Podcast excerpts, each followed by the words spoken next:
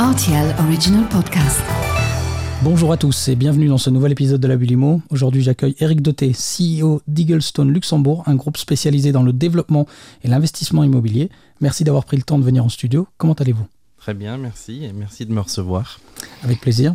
Donc vous avez beaucoup de choses à nous dire aujourd'hui. hein. Je vous propose de commencer en abordant la crise qui secoue actuellement le secteur de l'immobilier.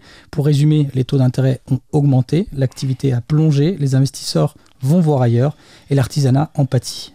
Où est-ce qu'on en est aujourd'hui et à quoi doit-on s'attendre pour cette fin d'année? Alors aujourd'hui, on sent que on a atteint le pic des hausses des taux. Effectivement, cette hausse de taux euh, rapide et soudaine qu'on a connue après la guerre en Ukraine a, pris un peu tout le monde de court. C'est les banques centrales, ça fait une dizaine d'années, nous disaient que la politique des taux bas était plus possible, elles devaient euh, remonter les taux. Euh, sauf que l'inflation jusqu'à la guerre en Ukraine était plutôt maîtrisée. Elle avait connu un petit pic quand même dans la construction euh, suite au Covid, la surchose de l'économie. Et là, euh, le premier euh, job des banques centrales, c'est de battre l'inflation. Et donc, ils nous ont fait des remontées aussi bien aux États-Unis, en Europe, de taux rapides, euh, ce qui n'a pas permis forcément aux acteurs économiques, que ce soit les entreprises ou les ménages, de s'adapter. Aujourd'hui, on est au début de la surconsommation de, cash des ménages et des entreprises pour payer cette hausse des taux. Euh, bon, la bonne nouvelle, effectivement, c'est qu'on sent qu'il y a une détente, et où il n'y a plus d'envie de monter les taux. On sent une stagnation aujourd'hui de l'inflation, voire une baisse. Au Luxembourg et en Europe, les denrées alimentaires, elles sont plutôt à, maintenir les prix euh, plus abordables. Donc la, croissance des prix des denrées a l'air de, de- se maintenir aujourd'hui euh, dans des prix plus acceptables. Et euh, l'immobilier, par contre, continue à souffrir des taux élevés parce que euh, il faut beaucoup de dettes pour acquérir et construire de l'immobilier. Et donc dans ce contexte pour le moins compliqué, on peut s'attendre à quoi en cette fin d'année? Alors, pour le Luxembourg en particulier, mais c'est aussi vrai pour les villes, euh, grandes villes européennes où l'immobilier était cher, on, voit qu'effectivement, il y a une absence de transactions, une absence de transactions qui reflète un défaut entre l'offre et la demande, puisqu'on n'a pas d'ajustement de prix. Euh, les prix doivent s'ajust- s'ajuster dans une certaine euh, mesure du possible. Les prix entre l'ancien et le neuf, il y a quand même des grandes distinctions. Euh, ces dix dernières années, finalement, la distinction entre les prix au mètre carré du neuf et de l'ancien n'était pas très forte. Pourtant, les performances énergétiques ou même la qualité intrinsèque des logements pouvaient être très différentes. On a quand même un métier de la promotion immobilière qui a fortement évolué et qui a créé des, des produits un peu mieux pensés et, et plus qualitatifs et qui coûtent plus cher aussi à cause des normes énergétiques. Euh, et donc sur les prix, euh, je veux dire, c'est plus facile dans l'ancien d'ajuster les prix vu le coût de revient historique. Pour les promoteurs qui ont acheté du foncier ces 3-4 dernières années au, haut de la vague et qui ont des coûts de construction et de financement qui augmentent, je vais vous expliquer que très clairement les latitudes sont moins importantes pour ajuster les prix. Donc vous devez le savoir, hein. moi je vais quand même essayer de revenir là-dessus. L'autorité de la concurrence a publié un rapport qui a mis le feu aux poudres cet été. De nombreux acteurs du secteur y ont réagi. Dans ce rapport, on impute une part de responsabilité aux promoteurs immobiliers dans l'explosion des prix. On y parle de concurrence biaisée, restreinte, de land, euh, excusez-moi, de land banking. Euh, vous travaillez dans le milieu de la promotion immobilière. Que pensez-vous de ces allégations? Alors, le rapport est un peu effectivement simpliste et accusateur. Euh, certains acteurs ont relevé déjà entre un constructeur et un promoteur, c'est pas le même métier. Euh, il y a un ensemble de paramètres. Effectivement, euh, pendant une bonne dizaine d'années, euh, les promoteurs se sont donné à cœur joie d'acquérir du foncier et, de faire des programmes et de produire du logement, qui est quand même une nécessité nationale. Euh, la croissance des prix qui est observée suite à des taux d'intérêt bas et un déficit d'offre et de demande a permis d'ajuster les prix des programmes à la hausse. Les coûts ont augmenté aussi. Donc aujourd'hui, en fait, ce que les gens ne voient pas, c'est que les coûts cachés ou les coûts réels finalement de temps d'autorisation plus long, de, de, de performance énergétique, de, de difficultés urbanistiques, etc., ont pu aujourd'hui être gommés avec une croissance des prix. Aujourd'hui, les promoteurs, ils ont des fonciers, ils ont des coûts de construction et de financement qui explosent, ils ont des prix qui stagnent, voire qui baissent, il n'y a plus d'absorption pour être très clair, Et euh, bah, c'est, on revient à, des choses beaucoup plus, plus pragmatiques. Euh, un promoteur sur un programme récent aujourd'hui, euh, il fait entre 10 et 15 de marge. Mhm. Je pense pas qu'une entre... la plupart des entreprises économiques, c'est ce qu'elles visent. Mhm. Alors en absolu, pour un promoteur, ça fait peut-être quelques millions. Ça semblait facile avec quelques équipes. Aujourd'hui, je peux dire qu'il y a certains promoteurs qui ont effectivement fait des belles affaires, mais qui sont dans des situations très tendues. Euh, très tendues vis-à-vis de leurs euh, financiers, donc de leurs encours de crédit qu'ils ont du mal à rembourser. Aujourd'hui, on observe euh, chez les grandes banques quelques défauts sur les portefeuilles de crédit de développement. Et je pense que la fin d'année ne va pas s'améliorer.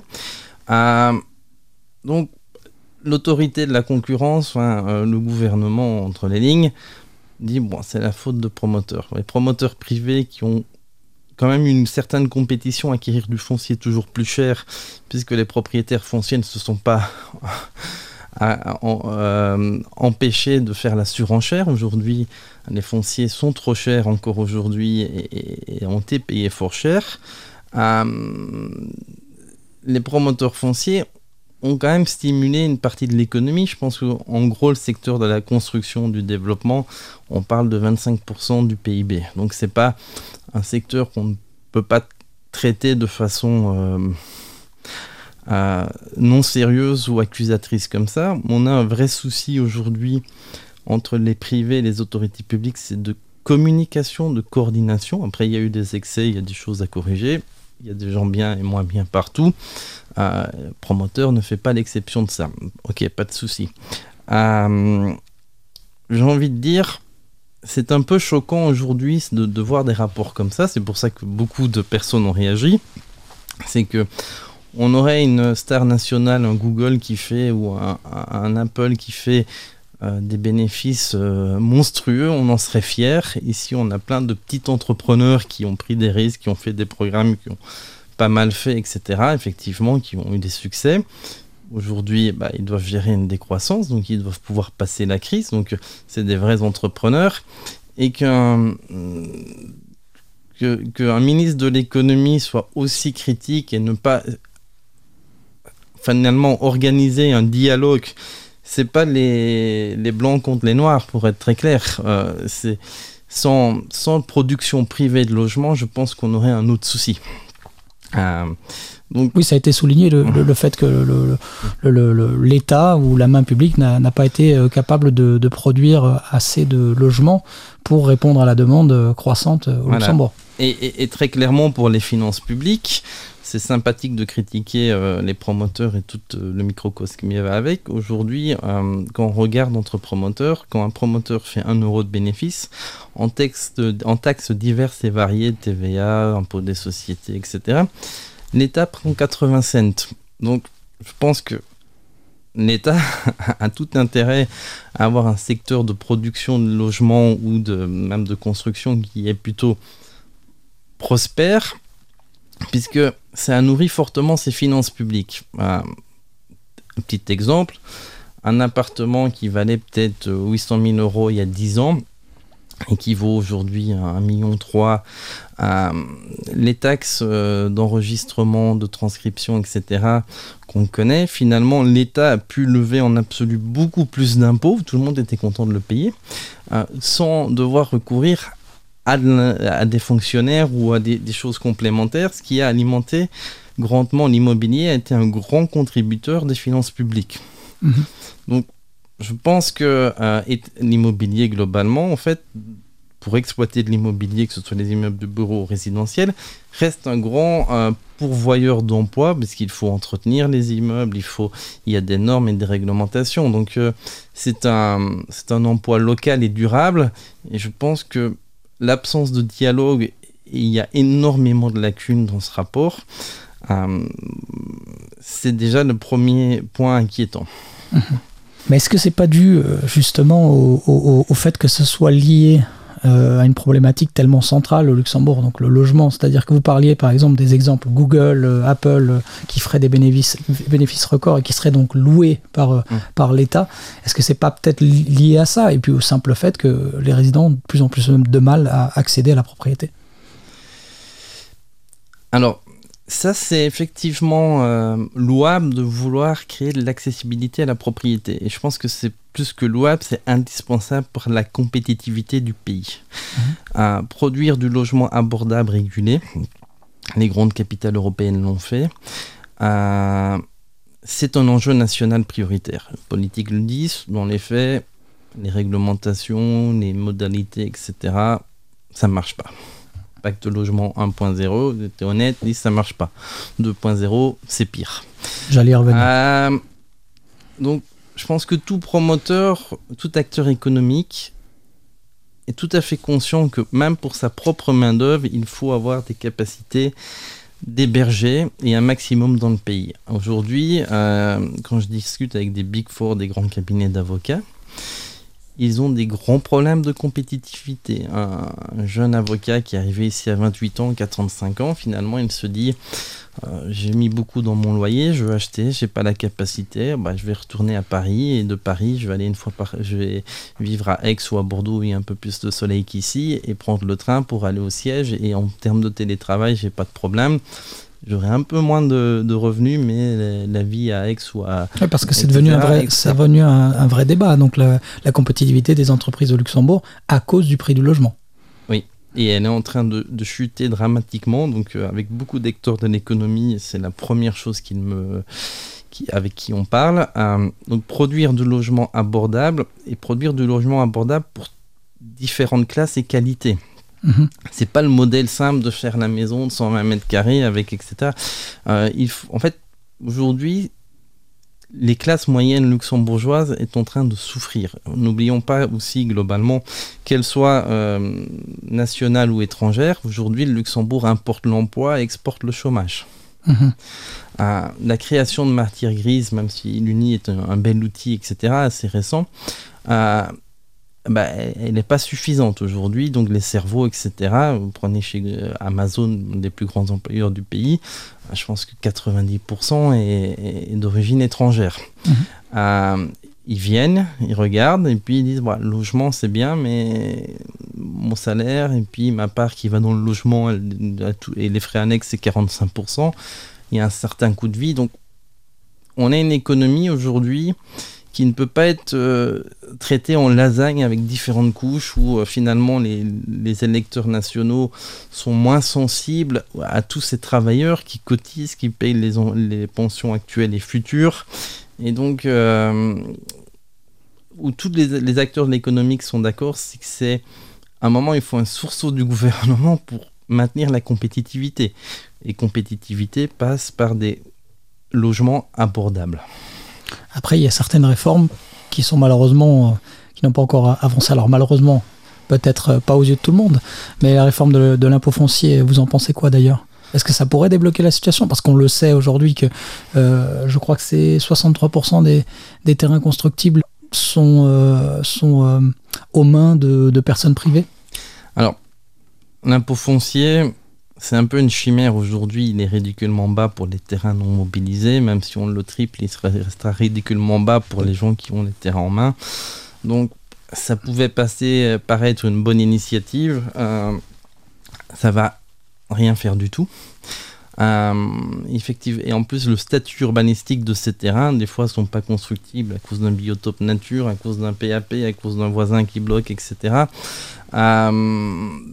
donc même ceux qui veulent rendre leur terrain constructible, ils doivent payer des PAP qui ont pris plus de 10 ans, plus de 15 ans. Donc je pense que la fiscalité, cette, cette réforme-là, aucune. Mhm. La fiscalité est l'outil sur lequel l'État doit stimuler euh, la production de logements, qu'elle soit effectivement peut-être euh, pénaliser les logements vides ou les terrains qui ne sont pas mobilisés. Je peux le comprendre, mais alors il faut avoir, être un peu plus coercitif dans, ou un peu plus incitatif dans la mesure. Ah, mais est-ce, que, les, est-ce que les élections, ça n'a pas joué là-dedans? Justement, pas vouloir euh, fâcher certains électeurs? Ah, clairement. Mhm. Clairement, le politique s'adresse à sa tranche d'électeurs euh, qui, qu'il doit capter. Donc, euh, évidemment, on, pour être très clair, aujourd'hui, on a, euh, moins de la moitié des résidents qui cotisent aux impôts et qui payent des impôts qui votent. Est-ce que ça permet d'avoir des politiques qui soient représentatives de l'intérêt général? C'est un grand débat. Pour revenir euh, donc à la situation actuelle sur le marché, on a observé donc ces derniers mois une correction qui se fait par les prix. Euh, ça semble actuellement, du moins, être le seul levier pour relancer le marché.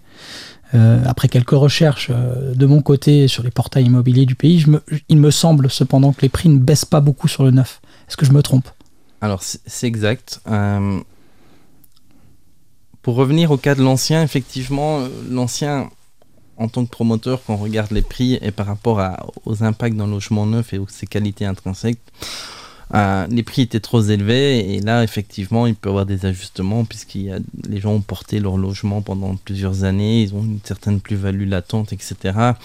Euh, et finalement que ce soit bon ou moins bon aujourd'hui, on prenait euh, le prix de la commune et on multipliait par ses mètres carrés et il y avait pas vraiment euh, de négociation. Voilà, et puis d'attention vraiment particulière aux qualités intrinsèques du bien. Mhm. Euh, pour les promoteurs, effectivement, c'est plus compliqué et du coup, on n'observe pas euh, de décrochage des prix, tout simplement parce que les coûts de construction de logements ont pris ces trois dernières années une dizaine de pourcents par an les coûts de financement aujourd'hui augmentent. Euh, les fonciers ont été acquis 3, 4, 5 ans en arrière et donc euh, le prix est fixe et ne reviendra plus en arrière. Et donc les, latitudes sont moins importantes. Comme euh, les marges aujourd'hui d'un promoteur, il y a eu beaucoup de compétition sur le foncier, donc les fonciers ont été payés relativement cher. Une marge nette de promoteur, c'est entre 10 et 15% mmh. dit s'il fait 20% de ristourne sur son chiffre d'affaires, le promoteur je vais vous poser une question à ce sujet-là, justement. Est-ce que c'est pas mieux de vendre à marge quasiment zéro que de rien vendre? Aujourd'hui, c'est la réflexion. Aujourd'hui, les promoteurs ont des engagements euh, bancaires sur leur financement et ils doivent créer de la liquidité. Mhm. donc, effectivement, euh, aujourd'hui, les banquiers sont derrière les promoteurs, regardent, etc. Et il faut faire rentrer du cash pour. Euh, mhm. Et donc oui, il peut avoir un ajustement ou créer de la liquidité, mais euh, dans une certaine... Personne ne veut vendre à perte, pour être très clair. Et donc, mhm. euh, on peut atteindre des niveaux très faibles, voire zéro, comme on le dit. Mais à un moment, les sociétés et certains promoteurs seront simplement en défaut. Parce qu'ils préféreront ne pas lancer le programme et, ne pas payer la banque que construire avec une perte. Je vais peut-être prendre la, question de manière assez simpliste, mais c'est un peu comme c'est un peu les échos qu'on peut avoir euh, à chaque publication d'un sujet immobilier au final. Euh, au Luxembourg, que ce soit les constructeurs ou les promoteurs, restons sur le côté des promoteurs pour l'instant, ils ont évolué sur un, marché très dynamique depuis euh, la fin de la crise bancaire en 2010, plus ou moins. Est-ce qu'ils n'auraient pas pu euh, créer une trésorerie qui leur permettrait aujourd'hui de traverser euh, une situation euh, comme celle d'aujourd'hui et donc à ce moment-là faire des ristournes? Alors, en fait, la, plupart des promoteurs ont souvent réinvesti dans du foncier mhm. les gains passés, effectivement, et il y a très peu de trésorerie. la chance de faire partie d'un groupe pan-européen comme Eaglestone Luxembourg, effectivement, c'est qu'on dépend de différents pays et on a une trésorerie groupe euh, et c'est là effectivement où on va aussi voir euh, la différence entre les groupes avec une trésorerie globale, même les groupes locaux ou internationaux, et puis les plus petits promoteurs qui ont fait quelques belles opérations à gauche et à droite et qui ont investi et qui n'ont pas cette trésorerie. Et donc, euh, évidemment, il va y avoir de la casse, évidemment, il va y avoir un nettoyage du marché et, et il y aura des gagnants et des perdants. Et il y a aussi ce que les gens oublient, c'est un vrai métier promoteur. C'est un métier qui est né à peu près il y a une trentaine d'années en Europe, un peu moins, un peu plus longtemps aux États-Unis. Avoir un terrain, un architecte et un constructeur et des bureaux d'études ne fait pas un bon projet immobilier. Euh, nous, on revoit les plans, on pense aux produits, on pense à nos acheteurs, etc. Euh, et donc il y a aussi, même dans les promoteurs, ceux qu'on ose, qui savent faire, qui savent vendre, qui savent créer du produit euh, de demain, et puis ceux qui ont fait des produits euh, qui sont vendus comme des petits pains parce qu'on vendait sur plan, le client était moins regardant, il pouvait moins se projeter dans les plans. marché était... Et aujourd'hui, là aussi, il y a eu des excès, euh, disons-le, et, manque même peut-être une protection du consommateur, parce que ça reste le plus gros investissement d'une vie, entre un programme bien fait et, mal fait. Aujourd'hui, on entend effectivement dans la presse certains euh, clients euh, lésés ou pas heureux, et ça, c'est pas un promoteur de renom ne peut pas vivre avec ça. Mhm. J'aimerais revenir aussi sur la situation du secteur de la construction. Alors je sais que c'est pas forcément le, l'air d'expertise de tous les promoteurs. Hein. On peut faire de la promotion sans faire de la construction. Le secteur de la construction, donc, il semble être très affecté par la crise actuelle. Euh, pourtant, c'est aussi un secteur qui a évolué sur un marché dynamique. Euh, le Chambre des métiers a dévoilé justement cette semaine une estimation de la marge brute. Euh, alors les chiffres, j'imagine qu'ils les ont en interne. elle se situe autour des 5%. Est-ce que vous pourriez peut-être pourriez peut-être nous expliquer euh, le nombre de faillites que l'on observe depuis le début de l'année? Est-ce que c'est dû à une mauvaise gestion ou est-ce que c'est un secteur qui est naturellement exposé à, ce genre de crise? Alors oui, c'est peut-être déjà effectivement dans le secteur de la construction, euh, il y a plusieurs classes. Il y a la construction des ouvrages publics, etc., qui demandent une main d'œuvre et des équipements différents. Euh, pour lequel le gouvernement a dit on va continuer nos programmes, mais bon, c'est des engagements long terme, donc évidemment il faut continuer les infrastructures. Euh, Ceux-là, ils sont assurés d'être. Voilà. Euh, Et puis il y a la construction du logement. Il y a la rénovation du logement aussi, on a des plus petites boîtes. et dans la construction du logement neuf, donc la classe qui souffre le plus aujourd'hui, effectivement, euh, même historiquement, les, les constructeurs ont toujours eu des marches entre euh, de quelques pourcents, comme on cite, euh, avec leurs sous-traitants avant Covid. C'est pour ça qu'ils sont un peu eux-mêmes tournés vers la promotion pour dire bah on va pas laisser tout le gâteau aux promoteurs et donc il y a eu l'apparition de constructeurs promoteurs. Mhm. Euh, bon, un constructeur, généralement, il a beaucoup de sous-traitants, euh, le plombier, les, les parachèvements, etc. Euh, il y a une surchauffe dans l'économie luxembourgeoise. Effectivement, il y a des choses qu'on fait des appels d'offres chez les constructeurs qui sont assez simples, généralement ceux qui font eux-mêmes le béton, etc. On, est, on a des prix relativement avec des variances très faibles. Après, quand vous allez dans les parachèvements, dans les techniques spéciales, etc., techniques spéciales, c'est montant de plomberie, électricité, etc., on observait des variances très importantes. Euh, dues à différentes raisons. Effectivement, ils avaient des carnets de commandes bien remplis, donc euh, on peut gonfler les prix. À la limite, on pouvait gonfler les prix. Euh, et puis, voilà, il y avait une telle, un tel besoin que le promoteur il voyait sa marche ailleurs et donc euh, il disait ouais c'est un peu plus cher que ce que j'avais prévu mais euh, globalement je m'en sors puisque la croissance des prix a corrigé effectivement euh, pas mal de budgets estimatifs. Alors est-ce qu'on voit des, des, difficultés? On en a vu quelques-unes généralement c'était une mauvaise gestion chronique c'est pas arrivé du jour au lendemain et effectivement des fois les artisans, constructeurs avaient des lignes de trésorerie qui ont coûté plus cher, mais elles avaient déjà des problèmes organisationnels. Euh, donc il y a toujours eu une espèce de nettoyage. Le métier, c'est aussi la construction technologiquement a pas mal évolué ces dernières années, que ce soit les normes énergétiques, etc. Et puis aujourd'hui, ce qu'il faut peut-être craindre, c'est euh, le défaut de paiement en cascade. Un promoteur qui est en difficulté, qui ne paye pas un constructeur, qui ne paye pas son sous-traitant. Donc même si euh, la société est plutôt bien gérée, etc., elle peut souffrir de, de ses clients mauvais payeurs. Et ça, ça peut être embêtant pour un, sous-traitant qui a plutôt bien fait, bien géré, qui est euh, tenu à la défaillance d'un promoteur ou d'un constructeur général. Donc, on sent une fibrilité. mais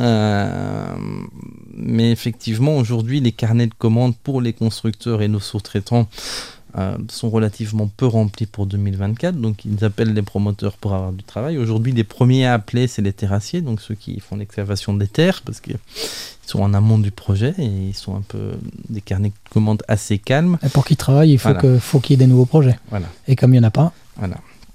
Et donc, euh, les cycles immobiliers sont, sont longs, sont moins rapides que les, les cycles financiers ou boursiers. Hein un projet, en réalité, prend 4 à 5 ans entre l'acquisition, la, conception, l'autorisation et la construction-livraison.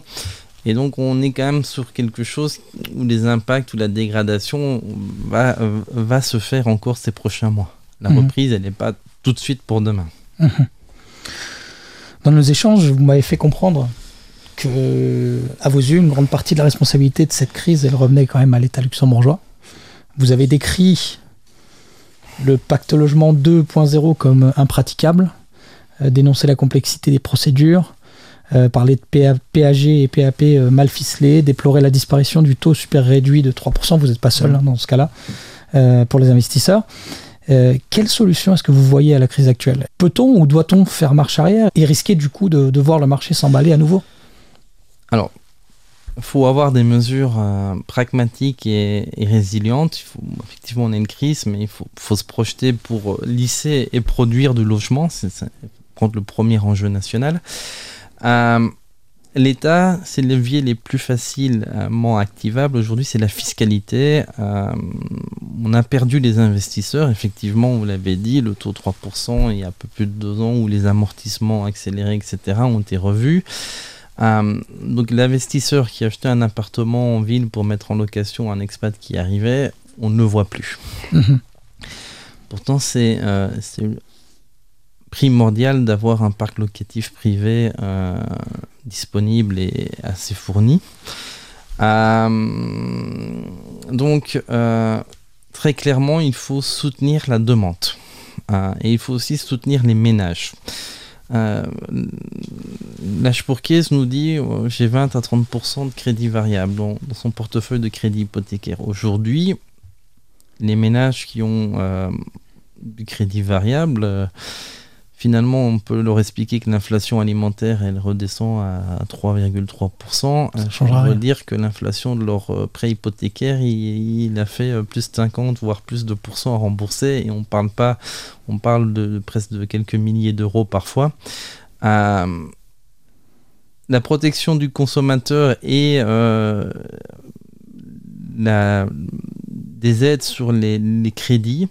Aujourd'hui, dans votre déclaration fiscale, euh, pays de la finance Luxembourg, euh, l'amortissement, euh, la déductibilité de votre crédit hypothécaire, euh, je pense en fonction du nombre de personnes, c'est 2000 euros, personne simple, c'est 2000 euros depuis 15 ans, l'inflation tout le monde connaît, je pense que ces 2000, ils devraient être Adapté. autre adapté. On en a parlé aussi pour le, le seuil de TVA à 3%. C'est assez surprenant de pays de la finance d'avoir euh, finalement ces barèmes fiscaux qui sont statiques. Première chose, c'est facile à faire. euh, puisque euh, il faut réduire euh, la charge des ménages et il faut s'inquiéter de la charge des crédits hypothécaires des ménages euh, des- pour les, les, les, les acquisitions, enfin les crédits en cours. Ça, je pense que euh, faudrait que le gouvernement, même s'il a d'autres préoccupations pour le moment, s'en charge rapidement parce qu'aujourd'hui, il y a une bonne partie de la population qui, qui souffre. Mhm. Euh, par exemple, protection du consommateur, vous allez en Belgique, un crédit variable, c'est capé plus ou moins 1% par an, plus ou moins 3%. Faut savoir que les crédits variables luxembourgeois sont spot à l'américaine. Ouais, donc ça peut monter. euh, Donc euh, un taux de 1,35 il y a, il y a 18 mois, on est à 5%. mhm. Allez expliquer ça à un ménage moyen avec deux enfants, euh, même s'il a eu trois sauts d'index, il ça en compense pas. Ouais. Et donc je pense que ça, simuler euh, la demande pour les nouveaux programmes de logement, mais aussi euh, apaiser euh, les ménages avec euh, qui ont connu un- une charge d'intérêt exponentielle ces derniers mois, ça devrait être la priorité du gouvernement à travers les instruments fiscaux. Mhm. Mais admettons du coup que ça soit mis en place, que le marché reprenne, via donc des incitatifs fiscaux. Est-ce qu'on ne serait pas, est-ce que ce serait pas à ce moment-là dans l'intérêt des promoteurs, des constructeurs, de construire une quantité limitée de logements pour faire remonter les prix? Alors, on peut revenir à ce qu'on a dit avant. Il y a collusion, il y a euh, entre les constructeurs, promoteurs, etc. Honnêtement, ça fait plus de 13 ans. Je vais vous dire, euh, la compétition, elle a été là sur les fonciers. Qui a permis aux propriétaires de fonciers d'avoir des prix toujours plus élevés. ce serait, comme j'ai pu le lire, ce serait intéressant, je pense que la Chambre de métier l'a dit, que le ministre nous explique où il y a collusion, puisque c'est illégal et c'est répréhensible, et s'il y a ça, ben, qu'on punisse les gens qui font ça. Euh, dans la promotion, je peux vous dire, il n'y a, pas, a pas de collusion parce que chacun achète son foncier, son programme. Euh, par, euh, par essence, un foncier, il est unique. Donc il a ses contraintes urbanistiques, sa position unique, et il a ses clients qui, qui viendront en fonction de son prix, en fonction du produit qui est offert. et donc non, euh, les promoteurs, euh, chacun travaille pour soi, euh, travaille pour payer ses encours et, faire son bénéfice et, rembourser ses créanciers. Et donc, non, il n'y a pas de, il a pas de, réflexion sur combien de logements construire, combien de logements pour maintenir les prix, etc. Euh, non, ça fonctionne, ça fonctionne pas comme ça. Chaque zone et chaque territoire, chaque localité est différente, donc euh, il n'y a pas ce genre de, de collision. Et est-ce qu'on aurait euh, demain, alors vous m'avez parlé du fait que les carnets de commandes sont assez vides pour l'année 2024, est-ce qu'on aurait demain la capacité de construire les logements dont on a besoin? Parce qu'on sait que ces dernières années, on était autour de 3000, 3500 logements, alors qu'on, d'après l'Observatoire de l'habitat, on aurait besoin de 6000, je crois, par an pour avoir un équilibre. Euh, est-ce qu'on serait capable, là, euh, d'un coup, de, remettre euh, le, pied à l'étrier et construire les logements dont on a besoin pour stabiliser, si ce n'est faire baisser les prix les capacités, je pense que le pays les a ou les importe. Il a les architectes plutôt très bons, les bureaux d'études, les constructeurs avec une main-d'œuvre qui vient euh, euh, du sud de l'Europe ou d'ailleurs. Euh, je pense que voilà, après, il ne faut pas non plus avoir un enflammement du marché qui fait que les prix sont plus compétitifs, mais les capacités, elles sont là. je pense que la question est est-ce que le gouvernement doit travailler en partenariat public-privé avec les promoteurs constructeurs pour produire du logement? Oui. Aujourd'hui, peut-être que le ministre du Logement le commence en rachetant des programmes de certains promoteurs, c'est tant mieux. Euh, à Bruxelles, la Société nationale euh, publique de logement rachète euh, régulièrement, s'est rendu compte qu'elle n'était pas forcément en capacité de produire beaucoup et pas forcément toujours compétitive dans sa production interne et donc elle achète aux promoteurs. C'est la même chose à Paris, c'est la même chose dans les grandes villes. Donc je pense qu'il faut globalement sur le logement un cadre, des, règles et puis une collaboration franche et honnête entre tous les acteurs. Mhm. Vous avez mentionné dans nos échanges aussi la création éventuelle d'un fonds souverain pour donc investir dans ces, dans ces projets et créer du logement abordable. C'est la preuve que alors il y a beaucoup de, personnes qui feront cette opposition entre euh, promotion et construction immobilière et euh, le logement abordable, mais euh, là actuellement c'est tout simplement dans l'intérêt de tout le monde de, se remettre à construire, peu importe. Alors oui, avant ça peut-être pour construire. En fait, dans, le logement, il y a deux phases. Il y a la construction, donc le développement, et puis il y a le logement livré qui est financé avec les crédits hypothécaires.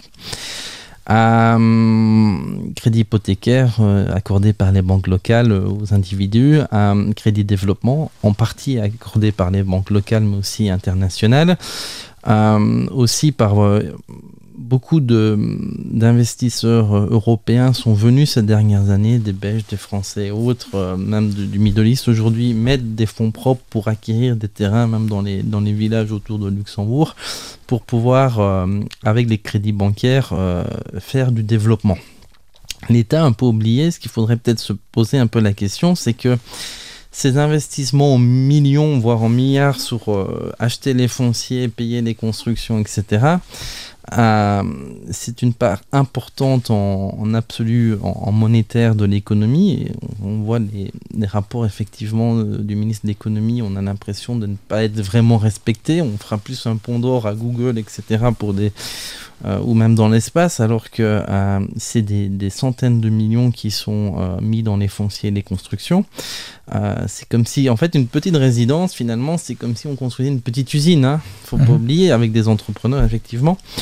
et donc, il faut aujourd'hui des investisseurs qui ont apporté cet argent, les groupes européens ou autres, ou les privés, les family office, il y a eu plein de, d'argent divers et variés qui arrivaient. Bah, pour être très clair, quand ils mettaient euh, pour un programme 2 euh, millions en Luxembourg, ils sortaient avec, une fois qu'ils avaient payé tous les impôts, peut-être 1 euh, ou 2 millions de bénéfices. Aujourd'hui, il faudrait en mettre 4-5 pour peut-être faire un million de bénéfices. Donc, ces investisseurs, ils vont plus regarder le Luxembourg parce qu'en plus, c'est un pays qui s'est bloqué avec sur la croissance des prix, la décroissance et, tout ça. Et donc, ils sont pan-européens. Ils vont peut-être aller à Londres, à Paris, à Francfort, etc. Donc, moi, je serais le ministre de l'économie. Déjà, je m'inquiéterais parce que avant de faire du logement, il faut de l'argent, beaucoup d'argent pour financer les terrains et les constructions. Euh, c'est un peu aujourd'hui, euh, on peut m'expliquer qu'il y a de la demande. S'il n'y a pas de la matière première financière pour financer tout ça, il n'y aura pas de logement. Mhm. Euh, et donc, pour revenir à la question, oui, dans l'économie circulaire financière, je pense que le Luxembourg aurait pu, euh, en arrivant ici il y a 13 ans, c'était un peu la première réflexion en venant de Belgique, en disant mais pourquoi il n'y a pas de la pierre papier ou un fonds souverain qui produit du logement avec de l'argent privé, euh, avec des contraintes publiques, etc. Euh, je pense que peut-être dans l'enseignement de la crise, c'est peut-être un outil, quelque chose qu'il faut faire. Donc le foncier, aujourd'hui, viabilisé ou avec des PAP, des PAG, prêt à construire, il y en a plein de disponibles. Il n'y en a jamais eu autant, il n'y a plus de demande, donc euh, il n'y a pas de construction. Euh, créer un produit fiscalement attrayant, euh, un espèce de fonds souverain du logement euh, je pense que l'État devrait s'y pencher sérieusement. Dans les années 60, Singapour, qui a connu une croissance aussi exponentielle, puisque c'est peut-être euh, un pays-État qui fait un peu, moins de 10 millions d'habitants et qui est à peu près la taille de Luxembourg en territoire, a, créé un, fonds euh, national pour sponsoriser la création de, de euh, qui était aussi à la base, euh, comme on l'a fait ici, euh, des amphithéos à 99 ans, et puis ils ont évolué parce que dans la culture asiatique, il faut pouvoir avoir un actif qui vaut quelque chose, et donc ça ne fonctionnait pas. Et donc ils ont créé du libre, ils ont créé de l'amphithéos 99 ans avec des règles que finalement, entre l'acquéreur qui, qui avait des conditions pour pouvoir acquérir à un prix moindre d'un prix libre, pouvait quand même s'y retrouver s'y rester assez longtemps. Donc ils ont une certaine expérience. Ils ont créé euh, énormément de logements. Ils ont aussi des, gammes de logements dans le centre-ville assez premium et puis des gammes un peu plus loin. Donc il y a aussi une différenciation du produit. C'est pas qu'il faut faire le même produit pour tout le monde. Il faut mhm. dire le, couple d'expat qui vient chez Amazon, qui a un grand salaire, il voudra un bel appartement, peut-être abordable parce qu'il a deux enfants, il sera peut-être le marché libre ne sera peut-être pas. Et donc il faut avoir vraiment segmenté. C'est pas one side fit all. Donc il faut aussi qu'on s'ouvre un peu l'esprit là-dessus sur la production du logement. Euh, et euh, L'argent, il est là à Luxembourg. Aujourd'hui, on a un fonds de compensation qui doit avoir à peu près 30 euh, et quelques milliards, hein, qui a quand même connu un coup de mou, mais c'est un peu ce qu'ont connu les plupart des fonds souverains qui a perdu 10%, donc 3 milliards l'année dernière, c'est quand même beaucoup. Bon, ok, c'est les marchés boursiers, faut, faut un peu lisser. Un fonds de compensation qui est un peu investi dans l'immobilier, mais dans des, projets d'immeubles de bureaux, euh, CNS entre autres, etc., mais qui est pour l'instant investi dans, le logement, donc il pourrait, il a l'ancienne CNS en projet de logement, qui est très bien, mais ça reste petit par rapport à, aux besoins du pays. Mhm. Euh, et, Singapour a été plus loin en disant, ben, je suis travailleur luxembourgeois, j'ai cotisé au fonds de compensation, euh, j'ai 50 000 euros euh, dans mon fonds de pension, finalement, pour acheter mon logement abordable, je peux valoriser ce que j'ai cotisé à l'État comme un quasi fonds propre. Pour justement, parce que l'État dit économie circulaire, en plus c'est sur l'île, on fait tourner, on fait tourner le marché, etc.